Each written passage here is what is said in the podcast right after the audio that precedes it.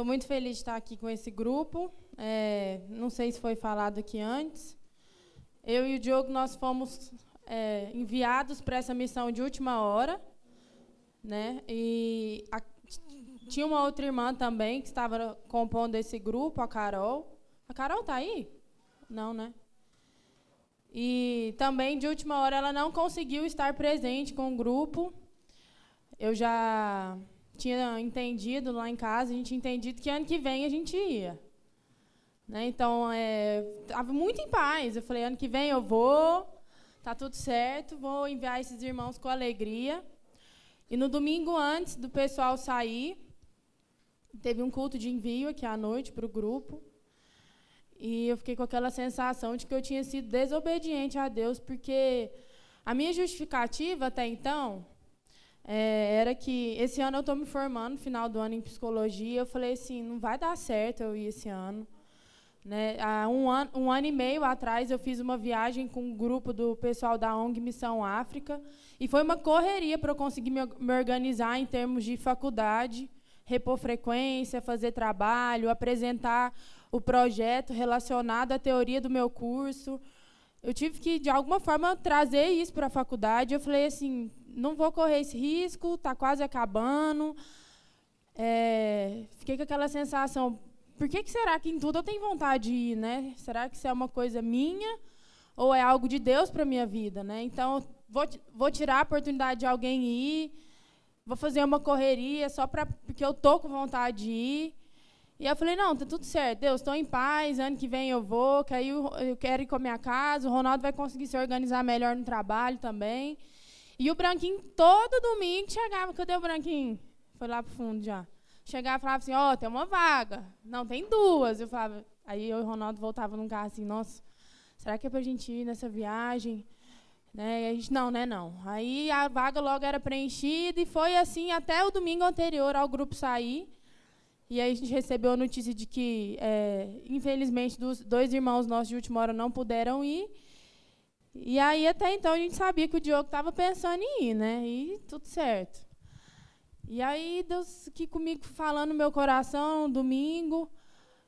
E a palavra foi muito forte, né? Em termos, assim, de envio mesmo. Esse, esse trabalho existe há 30 anos já, uma relação com a Igreja Presbiteriana de Manaus. É muito importante falar isso. Por que, que eu estou falando isso? Meus irmãos, é, é, maravilhoso como Deus faz as coisas, porque, independente do que a gente faça, as coisas vão acontecer. Deus não precisa da gente para a missão ser cumprida. Né? Mas o privilégio é totalmente nosso de se colocar disponível para poder contemplar do lado de dentro a obra que Deus tem feito. Né? Então, há 30 anos isso nasceu. Né? E eu, particularmente, escuto falar dessa missão a vida inteira. Né, assim, a, o Ministério Sal da Terra, juntamente com o Ministério da, da Primeira Igreja Presbiteriana de Manaus, sonhou essa missão. E eu ouvi os testemunhos disso, os meus pais sempre participaram disso, né, meus pais tiveram o privilégio de fazer parte é, de forma significativa desta caminhada de 30 anos. Então, eu sempre ouvi as histórias. Né, e, e de uma forma muito maravilhosa, Deus me permitiu estar lá esse ano. E foi muito maravilhoso ver o que Deus fez, porque assim são infinitos os testemunhos, meus irmãos. É, a gente não consegue passar um terço da dimensão do que a gente vive lá. Então a gente vê de tudo, a gente vê encontros muito pontuais acontecendo lá. Um testemunho que me marcou bastante lá foi a vida do Gustavo sendo usada lá em um dia, que a gente foi visitar uma família, né, uma família composta por uma mãe e dois filhos.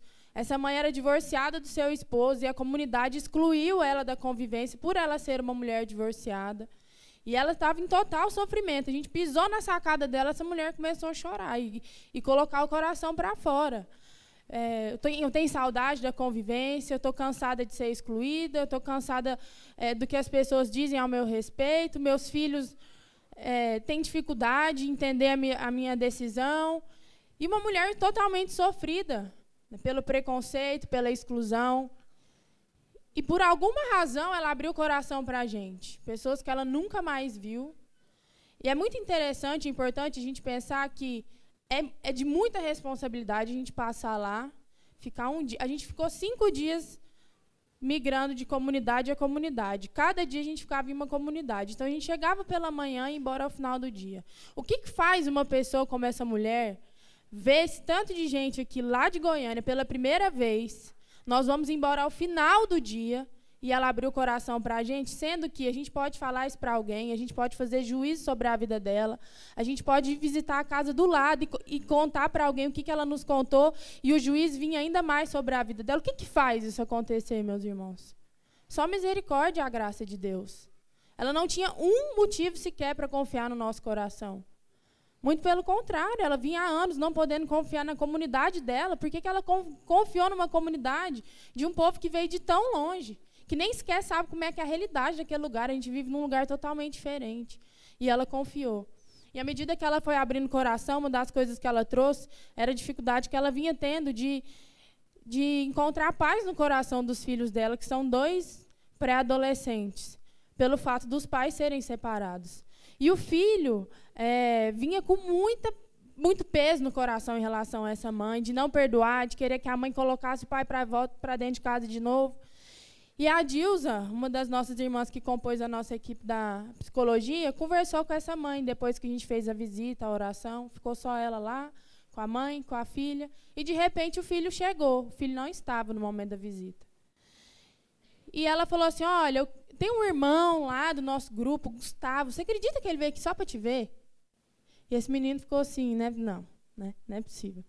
Não, ele veio aqui só para te ver. E a Dilza chamou o Gustavo e falou assim: Gustavo, você não veio aqui só para ver o Guilherme? Aí o Gustavo falou: vim aqui só para conhecer o Guilherme. E, meus irmãos, Deus marca encontros pontuais. O que Deus tinha preparado, Gustavo, na história dele, para consolar o coração daquele filho, não tem explicação. Tem alguma explicação, Gustavo? Não tem explicação. E mesmo se eu me estender aqui contando como é que foi em detalhes, não, a nossa medida humana nunca vai compreender a forma como Deus é preciso naquilo que ele faz. Ele é preciso na hora, no momento. E vários foram os testemunhos nesse sentido, vários. Eu vivi experiências lá marcantes demais também. E eu fiquei pensando, imagina se eu não tivesse vindo aqui. Né, eu queria falar de forma bem breve como é que eu fui para essa viagem. Eu sempre fui uma pessoa envolvida com a igreja, né? Graças a Deus, eu, eu nasci num lar cristão, meus pais vivem para a obra. E eu tive o privilégio de ser, de ser criada nesse ambiente, né, de, de muita graça. Mas isso não quer dizer, meus irmãos, que eu, na minha humanidade, não viva os meus dias de angústia, de insensibilidade, de tapar os meus ouvidos para a voz que Deus tem colocado ao meu coração. Isso acontece comigo também. E eu vinha vivendo dias de muito desânimo. Assim, apesar de, do meu jeito de ser sempre falante com as pessoas, eu, eu amo a igreja, isso nunca foi uma dúvida no meu coração. Eu amo o corpo de Cristo, eu amo a palavra de Deus. Mas sabe aquela coisa normal, que a gente vai dando espaço para as coisas do dia a dia, a gente vai começando a ficar angustiado com coisa pequena. E aí eu estava totalmente assim. Acho que nesse ano eu, eu vinha vivendo um tempo meio estagnada, assim, não sabendo o que vai ser de mim quando eu formar, será que Deus quer que eu vou para cá e para lá? E nessa eu fiquei parada. E foi maravilhoso ver que como, como Deus faz a obra completa, né? Ele, ele consolou o nosso coração, né? Eu vivi experiências muito fortes pessoais de Deus consolar meu coração, me fazer sentir saudade daquilo que eu sei que eu posso, e um dia eu já fui na mão de Deus em total intensidade. Então voltei com o coração assim queimando por isso, né? E ao mesmo tempo, Deus nos permite ver outros testemunhos que do mesmo jeito que ele nos consola, ele nos devolve para a responsabilidade. Então a obra foi completa, meus irmãos, a gente foi consolado lá. Todo mundo teve o seu coração direcionado por aquilo que Deus poderia falar, o íntimo de cada um. O que eu precisava receber de Deus, só eu sei, Deus falou, e assim foi com cada um. Mas Deus também não nos poupou de sair de lá sabendo que, como Samuel falou aqui, há muito mais em Deus, meus irmãos. E eu queria compartilhar brevemente um texto que eu tive o privilégio de compartilhar lá. Uma coisa que a Laura falou aqui, que vem muito de encontro ao que eu saí de lá meditando, é por que, que essas coisas acontecem de uma forma tão intensa quando grupos missionários saem para estar numa realidade diferente. Então, às vezes, a gente tem aqui o testemunho do pessoal da ONG Missão África, a gente está tendo testemunho aqui agora do pessoal da Missão Amazônia, às vezes a gente tem testemunho do pessoal do, do Grupo Ilumina. São cinco dias de completa e total e 24 horas presença de Deus na nossa vida. E teve um dia que eu e a Laura, a gente até estava conversando isso lá no último dia. A gente sentiu uma, um peso espiritual tão grande que a gente foi conversar. E eu falei assim: sabe uma coisa que Deus tem falado muito ao meu coração esses dias aqui? A gente não percebe as coisas de uma forma tão sensível no nosso dia a dia, pelo simples fato da gente não se colocar disponível nas mãos de Deus. A gente vai numa viagem dessa que a gente fica cinco, sete dias fechados num barco, com pessoas que a gente não tem o costume de ver com tanta frequência no dia a dia, conhecendo pessoas que talvez a gente nunca mais vai ver na vida, ou se ver, vai ser num estado diferente daqui a um ano. E parece que a gente está vivendo o céu, meus irmãos. É o céu, é assim, a gente brigando para lavar a louça. Tem certeza que isso não acontece na sua casa, porque na minha não acontece. Tinha escala de cozinha e os irmãos assim, não, hoje, manhã foi minha escala, mas, irmão, vai lá tomar seu banho, vai lá descansar, eu lavo sua louça aqui à noite também. E aí a gente falando a mesma língua o tempo inteiro, não tinha ninguém batendo boca, não tinha ninguém duvidando da intenção do coração de ninguém, era aquela vontade de ficar perto o tempo inteiro. E por que, que isso acontece lá? Parece que isso não acontece aqui. E eu falei assim, tem alguma coisa aí que a gente precisa entender. Se a gente voltar para Goiânia achando que só acontece quando a gente se fecha num barco sete dias, meus irmãos, tá errado. E eu falei, Deus, é isso mesmo. O Senhor tem falado ao nosso coração. Isso está disponível para as nossas vidas o tempo todo. Está disponível para a gente viver dentro da nossa casa. Pessoas que não aceitam deixar seu companheiro, seus filhos, numa condição diferente da sua. A gente quer. Está disponível para a gente querer que todo mundo partilhe do mesmo bem-estar que a gente o tempo todo. E por que, que a gente não tem conseguido viver isso? Nosso coração está muito cheio de nós mesmos. A gente fala brincando da questão do celular, mas a gente até falou brincando no ônibus voltando. É, meus irmãos do céu, vamos orar aqui, porque na hora que o sinal do 3G voltar, a obra do inferno começa. A tentação começa, a resistência começa, negócio de WhatsApp, Instagram, e as notícias do que aconteceu no tempo que a gente não esteve aqui. Mas, meus irmãos, eu queria só compartilhar aqui o que Deus tem falado ao meu coração, o que eu tenho buscado daqui para frente. É voltar a ser sensível ao Espírito Santo. Para que, da mesma forma, quando eu entrar numa casa e eu discernir lá uma realidade espiritual pesada, eu consiga discernir isso aqui. Da mesma forma, quando eu pôr meu pé sobre uma casa que tem alguém que pode receber mais daquilo que Deus tem colocado e depositado, com muita fartura na minha dispensa, eu quero repartir com essas pessoas. E isso está disponível o tempo todo para nós. E a palavra de Deus nos lembra em Mateus 5, de maneira muito breve, é, muito breve, não, muito bela, o porquê que a gente é, tem deixado de viver essas coisas. Eu vou ler aqui em Mateus 5 um texto muito conhecido que fala das bem-aventuranças. O que, que isso tem a ver com o que a gente está falando aqui? A sensação que a gente tinha lá, meus irmãos, é que a gente estava vivendo em completa bem-aventurança. O, o, Chiquinho, gente, ele foi a pessoa, a frase do efeito, tudo que a gente queria falar, de forma como que engraçada ele falava para a gente. E ele falou assim também no ônibus um dia, meus irmãos, se, oh, se Jesus quiser voltar aqui agora, tá tudo certo. Eu nunca fui na igreja cinco dias seguidos, irmão. Nunca fiquei com o povo de Deus cinco dias seguidos, falando de Deus, amor de Deus e vida com Deus. Então, assim, se Jesus resolver agora, eu estou em paz. Eu falei, irmão, você está amarrado em nome de Jesus. Eu tenho certeza que eu estou salvo, eu vou para o céu direto.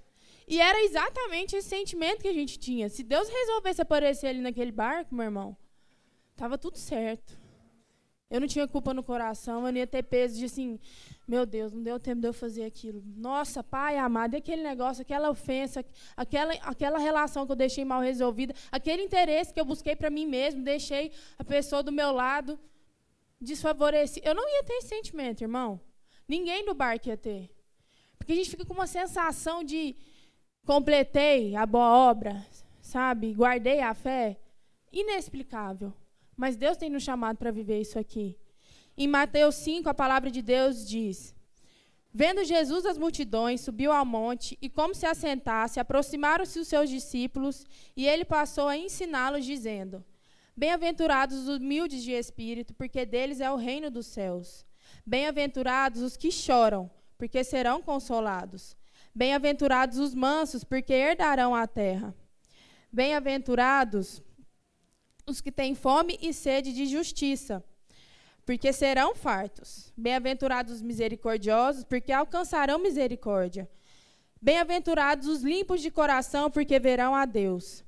Bem-aventurados os pacificadores, porque serão chamados filhos de Deus. Bem-aventurados os perseguidos por causa da justiça, porque deles é o reino dos céus. Bem-aventurados sois quando por minha causa vos injuriarem, vos perseguirem e mentindo disserem todo mal contra vós. Regozijai-vos e executai, porque é grande o vosso galardão nos céus. Pois assim perseguiram os profetas, aos profetas, perseguiram os profetas que vi, vieram antes de vós. Vós sois o sal da terra. Ora, se o sal vier a ser insípido, como lhe restaurar o sabor? Para nada mais prece senão para lançado fora ser pisado pelos homens. Vós sois a luz do mundo. Não se pode esconder a cidade edificada sobre um monte, nem se acende uma candeia para colocá-la debaixo do alqueire, mas no velador e alumia a todos que se encontram na casa. Assim também brilhem a vossa luz diante dos homens, para que vejam as vossas boas obras e glorifiquem a nós, ao vosso Pai que estás nos céus. Amém.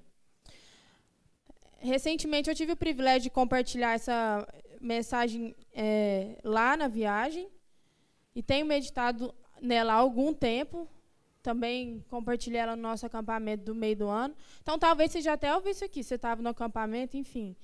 Mas, meus irmãos, eu estou pregando é para mim mais uma vez, porque eu ainda não entendi tudo que esse texto está me ensinando.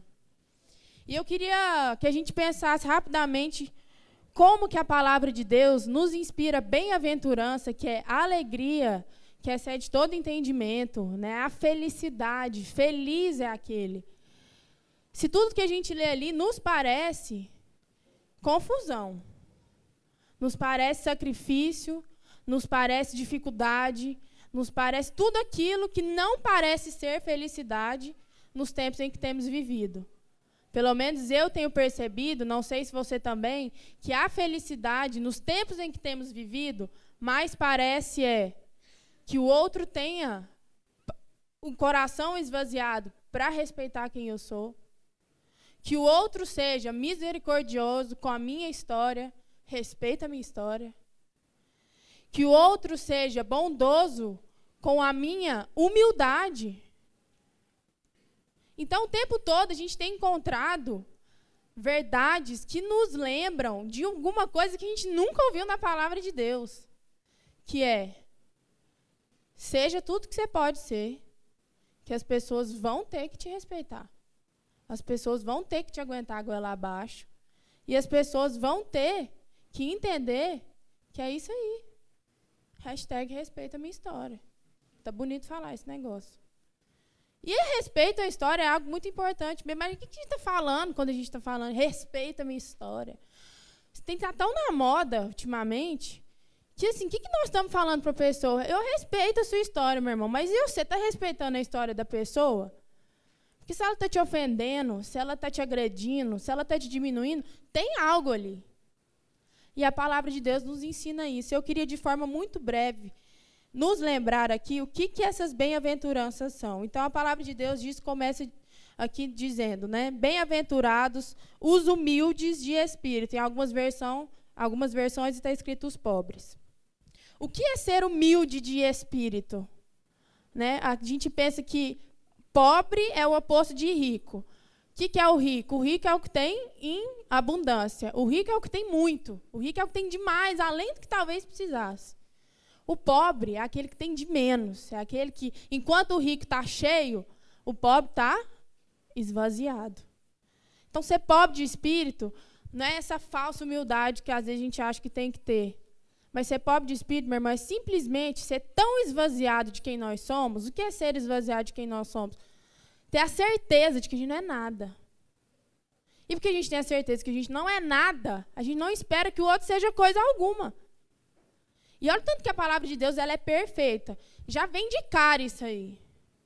Seja esvaziado no seu espírito. Porque o resto Fica mais fácil. Agora imagine se lá na frente fala assim, primeiro, bem-aventurados os que são perseguidos por conta da minha justiça. Adianta nada a gente ser perseguido pela justiça de Deus se lá no princípio a gente não está esvaziando o nosso espírito. Esvaziando o nosso espírito é assim, não se decepcionar, meu irmão. A gente pode ficar triste e angustiado, mas a decepção não é coisa para filho de Deus. Essa coisa a pessoa fez e surpreendeu a gente. Isso não existe. Sabe por quê? Porque se não fosse ele fazendo, eu tenho a certeza de que quem estaria fazendo aquilo daquela forma, agredindo, roubando, mentindo, confundindo, trazendo dúvida, seria eu. Então, se a pessoa está fazendo isso comigo, é porque assim, não deu tempo de eu fazer isso com ela. Então tá tudo certo. Nós estamos aqui de igual para igual. E o texto segue dizendo: Bem-aventurados os que choram, serão consolados. A gente tem visto um tempo que hoje a gente não pode chorar, ou a gente quer ser consolado antes de chorar. Então, ou a gente acha que não posso chorar porque eu tenho que ser forte, as pessoas não podem ver fraqueza em mim. Ou se eu choro, antes de chorar, eu já queria ter sido consolado. Meus irmãos, Deus está chamando a gente para chorar mesmo, porque quem chora é quebrantado. E quem tem o coração quebrantado, consegue trazer quebrantamento para a vida do outro. Eu estou chorando aqui porque eu sei que eu não sou nada, eu dependo de Deus. Vem depender de Deus comigo. E a Bíblia segue dizendo: Bem-aventurados os mansos. Manso, às vezes a gente tem uma conotação de manso. Cara, assim. Né, com todo respeito, a gente fala até isso dos baianos, que eu acho que né, eles não devem gostar muito da gente falar isso. É, cara paradão, que não, nem cheira nem fede. Tá lá manso. Tá ali, assistindo. Tem nada a ver também. Deus não quer que a gente fique lá assistindo o negócio e assim, nem cheira nem fede, nem chora nem ri. Manso é aquele que, muito pelo contrário, por não carregar ressentimento no coração, manso é aquele que não tem raiz de amargura no coração. E olha como é que é perfeito. Eu sei que eu sou pobre, por saber que eu sou pobre, eu posso suportar a pobreza do outro. Eu choro, porque eu choro, eu permito o outro chorar. E eu sou manso. Nada do que o outro faz comigo gera raiz de amargura no meu coração. Isso é mansidão. É ter a boca, meu irmão, carregada de palavras de vida eterna. É ter tudo para poder agredir. É, ó. Sair vida. Eu tenho tudo para agredir. A pessoa tem que falar assim: por que, que você fez isso? Sabe por que você fez isso? Eu não vou fazer isso também, não. Você está fazendo isso, eu vou te amar menos. É isso que você merece. Ah, mas agora você fez isso, eu vou te amar bem mais. Mansidão é constância, meu irmão. Isso é mansidão. E a palavra de Deus segue dizendo: Felizes, bem-aventurados, os que têm sede e fome de justiça. Por muito tempo eu li esse texto, eu ouvi, achava que ser, ter fome e sede de justiça era toda caminhada para Cristo, as marchas para Jesus, eu tinha que ir, e negócio na praça, eu tinha que ir, era aquela coisa revolucionária, ativista, tudo certo também. Pode ser que faça parte disso. Mas ter fome e sede de justiça, meu irmão, é muito menos e mais do que isso. Fome e sede de justiça é na minha mesa, onde eu sento todos os dias, onde eu como. Se tá bom para mim, tem que estar tá bom para todo mundo. Se eu estou em paz, meu marido tem que estar tá em paz. Se eu estou feliz com Deus, mas eu estou enfiando minha felicidade goela abaixo para os meus irmãos, para os meus pais, está errado. Ser de fome de justiça é ter paciência para que todo mundo contemple daquilo junto comigo. E querer que eu faça parte disso. Do todo mundo contemplar comigo. Porque a gente tem vivido um tempo também que tem mentido para nós que se está bom para a gente, pode estar certo. Se está bom só para a gente, pode estar certo isso aí. Respeita minha história. A ditadura da felicidade. Bastando eu estar feliz, tem sentido nisso aí. E a gente está ficando estéreo nisso. Porque a gente não tem gastado tempo na mesa, a gente não tem gastado tempo em ter paciência com os processos de Deus. E a gente tem sido muito rápido ao mesmo tempo em fazer juízo e não justiça. Em falar para o outro o que ele tinha que ter feito, a parte que ele faltou comigo, e não abaixar a bola e falar assim: eu também poderia ter feito mais nessa relação. Então, justiça não é juízo, não, meu irmão. Justiça é coração quebrantado, esvaziado de si mesmo, manso e pronto para que na minha mesa, daquilo que eu desfruto com Deus, as pessoas também desfrutam, antes de pensar aonde quer que elas foram ausentes comigo.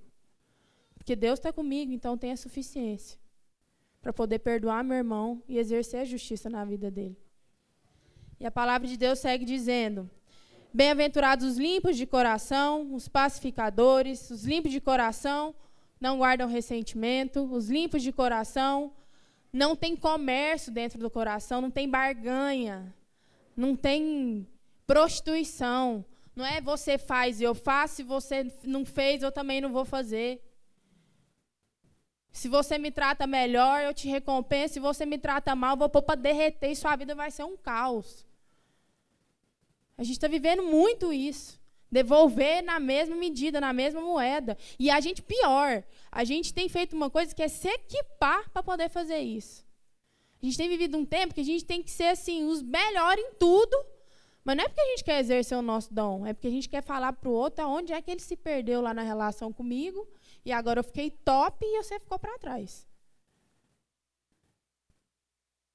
A gente tem gastado tempo e dinheiro com isso para ficar bom o suficiente para não precisar das pessoas e para dizer para elas por que, que foi que a gente as abandonou e foi correr a nossa própria carreira. E Deus tem nos chamado para ser coração limpo. Tá tudo certo fazer isso aí tudo, mas é com coração limpo, meu irmão. Não é para vender por aí aquilo que eu tenho para falar. É para ser um com os meus irmãos. É se Deus me deu um dom, se Deus está me permitindo me capacitar ainda mais, é para que eu seja ainda mais quebrantado. E a palavra de Deus segue dizendo: Bem-aventurados os perseguidos por causa da justiça. Bem-aventurados sois quando por minha causa, mentindo, disserão mal contra vocês. O nosso problema é que as pessoas estão mentindo, mas a gente fica louco e a gente está falando que, na verdade, elas estão falando é a verdade. Porque o cara fala assim: ah, você é arrogante demais, eu vou lá e fico pau da vida. Vou lá, sai me defendendo, vou pela desbeirada, vou catando os irmãos, tudo que tem relação em comum com essa pessoa. Eu vou falando, fulano falou isso a meu respeito. Tem condição uma coisa dessa? Depois de tudo que a gente viveu, o cara ainda me fala que eu sou arrogante que eu sou vaidoso. Pois tudo que eu fiz por essa pessoa. Será que ela está mentindo a meu respeito? Eu precisei sair catando as beiradas tudo aí, ó, para me justificar. Para isso dar um jeito de chegar no meu irmão. O problema é que as pessoas estão mentindo ao nosso respeito, mas na verdade elas estão falando aquilo que elas encontram no nosso coração. E a palavra de Deus nos fala que o seguinte: as pessoas podem mentir a seu respeito, mas isso não vai roubar vocês de quem vocês são. Se elas falarem mal de nós, elas terão que mentir. Já pensou que louca a pessoa falar mal da gente? Ela está mentindo. Deve ser bom demais você ter a paz de que a pessoa está mentindo a meu respeito, falando mal de mim. Mas as pessoas estão falando mal de nós e elas estão encontrando lugar para aquilo que elas falam a nosso respeito no nosso coração. E o texto termina dizendo: Vós sois o sal da terra e a luz do mundo. Meus irmãos, é, lá no acampamento, eu pedi algo de Deus. Eu falei, Senhor, eu quero compartilhar essa mensagem, mas tem alguma coisa que eu não estou entendendo ainda sobre isso tudo, que eu quero entender. Eu quero que o Senhor, de alguma forma, me faça visualizar isso, para eu conseguir, junto dos meus irmãos, aprofundar nesse texto todo. Por que, que depois de falar isso tudo, ele termina dizendo que só assim nós seremos sal da terra e luz do mundo? Só depois de humildes, mansos, humildes, é eu passar por uma humilhação e não mudar quem eu sou. Essa, essa é a origem da palavra. Humilde é aquele que, se, é, sendo humilhado, continua sendo o mesmo. Misericordioso é aquele que, tendo no seu coração, nas cordas do seu coração, um miserável morando lá, que miserável é esse? Primeiro sou eu. Misericordioso é aquele que, nas cordas do seu coração, cordes, tem um miserável morando lá. Eu. E porque eu moro lá miserável, eu posso pôr um monte de miserável lá comigo. Porque a primeira pessoa que eu tenho no meu coração, a meu respeito, é uma pessoa miserável, uma pessoa que não tem nada, que depende totalmente da graça de Deus. E isso não me surpreende negativamente com as pessoas mais. O nosso exercício de fé tem que ser a passar a nos surpreender com o belo. Então, se a pessoa está assim, perdão da palavra, fazendo merda a vida inteira comigo, eu posso ficar angustiada, eu posso ficar triste, mas eu não posso me decepcionar. Não cabe a minha decepção. E aí, no dia que ela muda um pouquinho, isso sim me surpreende. Esse deveria ser o nosso exercício. Então, é assim que Deus tem nos chamado para ser sal. O que, que tem a ver, então, ser isso tudo e sendo isso tudo, seremos sal e luz no mundo. Quando eu, quando eu fiz essa oração, eu tenho um hábito, e tinha mais, na verdade, né? E Deus me lembrou de algo que eu gostava de fazer antes. Quando eu queria entender um conceito que era um. A Bíblia usa muitos elementos, né? Rocha, sal, luz. Eu falei, o que é a física, a matemática, esse pessoal aí da ciência? Fala sobre a luz. Né? O elemento luz. Né? O que, tem aí dito sobre. Porque se a Bíblia não consegue comunicar o nosso coração, porque a gente está insensível espiritualmente, você pode ter certeza que um dicionário fala. Também faço muito isso, procurar as palavras no dicionário. E esses livros aí também. Aí eu abri o livro lá de física, um livro na internet, baixei, e lá falava que a luz é uma onda eletromagnética que enquanto ela se movimenta, quem for físico e quiser vir me corrigir ou me ajudar, pode vir, mas é o que eu lembro é isso de forma grossa e objetiva, uma onda eletromagnética que, enquanto ela se movimenta, ela se desloca. Ela é a única onda eletromagnética que, ao se movimentar, se faz sensível aos olhos. Você vê a onda do Wi-Fi? Você vê a onda de sinal de televisão? Você vê a luz? A luz, meus irmãos, é a única coisa que pode tocar aos olhos. E o que, que é ser uma onda eletromagnética? A onda eletromagnética é aquela que se desloca eletro no campo eletro e no campo magnético. Ou seja, ela se desloca de cima para baixo, de um lado para o outro, ao mesmo tempo, e é assim que ela vai. Então, isso aqui é muito forte. Está prestando atenção aqui, meu irmão? Está acabando. Isso é muito forte. Sabe o que a palavra de Deus está nos convidando para ser? Ao ser luz do mundo, é ser as únicas pessoas que até então, antes da graça nos encontrar, nós somos onda. Mas aí a graça nos alcança, a gente muda, a gente passa a ser a onda luz. E Deus está nos convidando a, enquanto a gente movimenta, de cima para baixo, de um lado para o outro, caos, caos. As pessoas vão ver graça na nossa vida e os olhos delas serão alcançados pela forma como a gente se movimenta.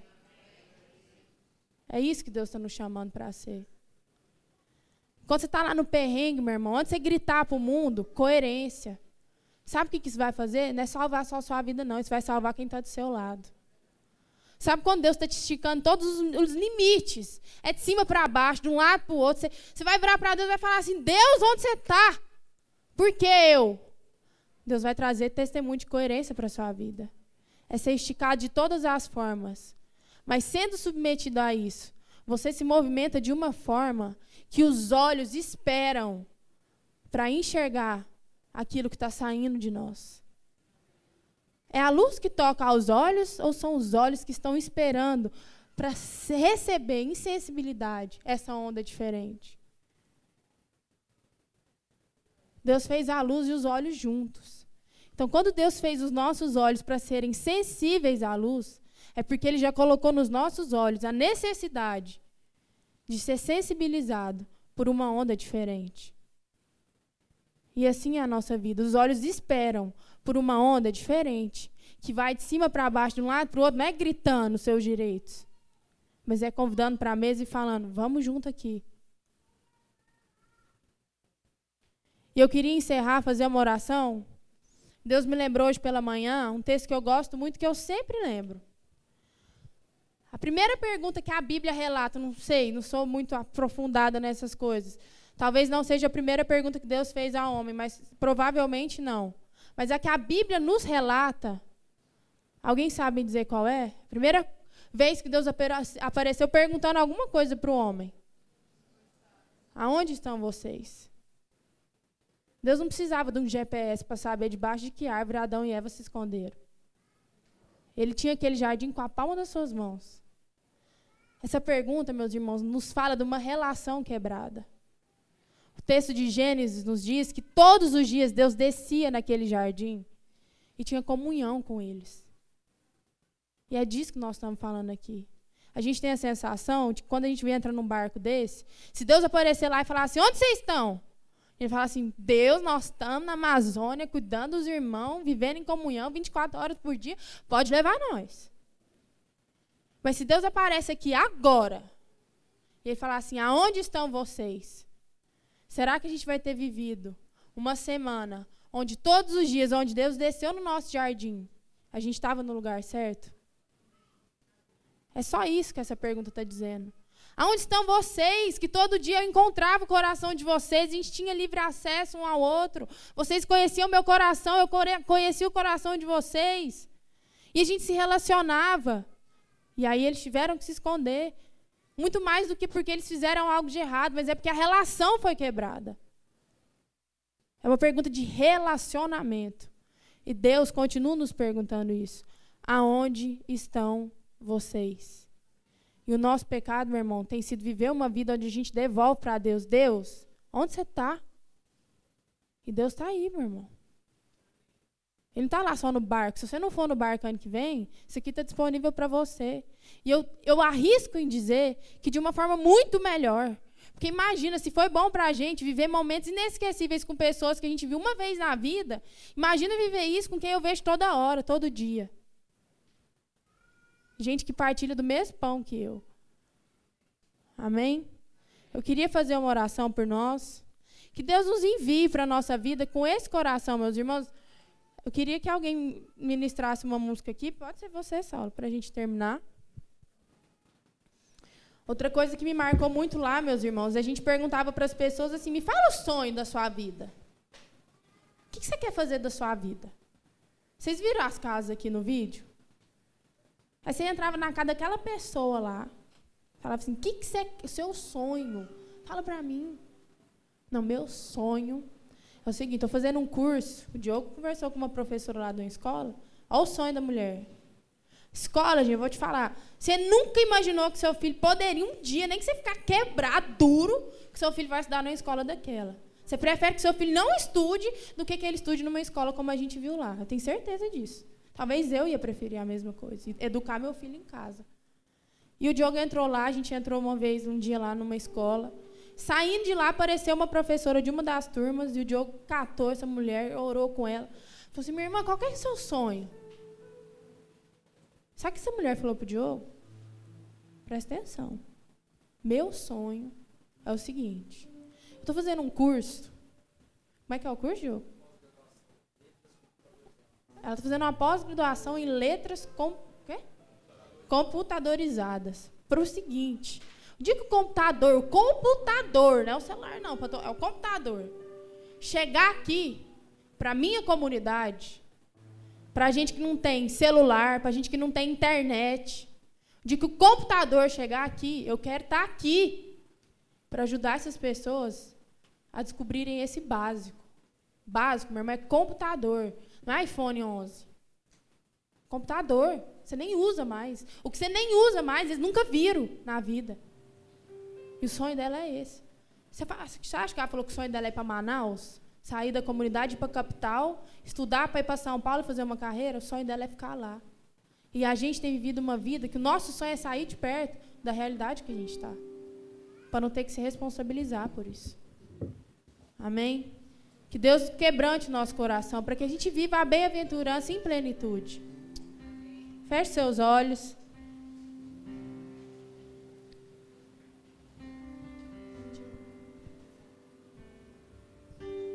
Pai, nós te agradecemos por essa manhã, te agradecemos pelo seu banquete que é disponível a nós. Obrigado por esses testemunhos, obrigado porque o Senhor faria a tua obra, mesmo sem cada um de nós aqui. O Senhor não precisa da gente, a verdade é essa.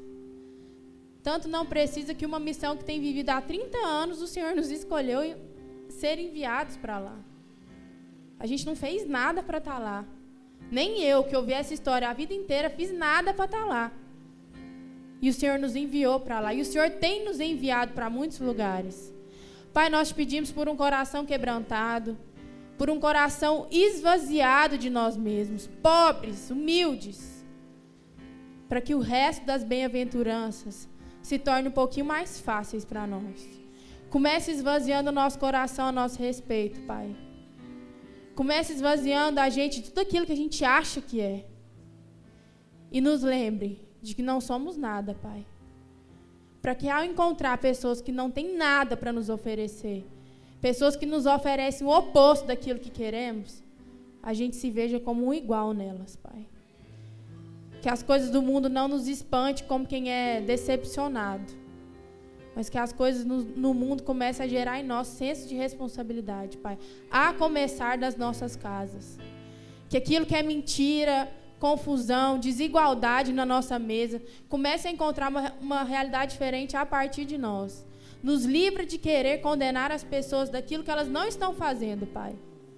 E nos mobilize para fazer aquilo que ainda podemos no Senhor.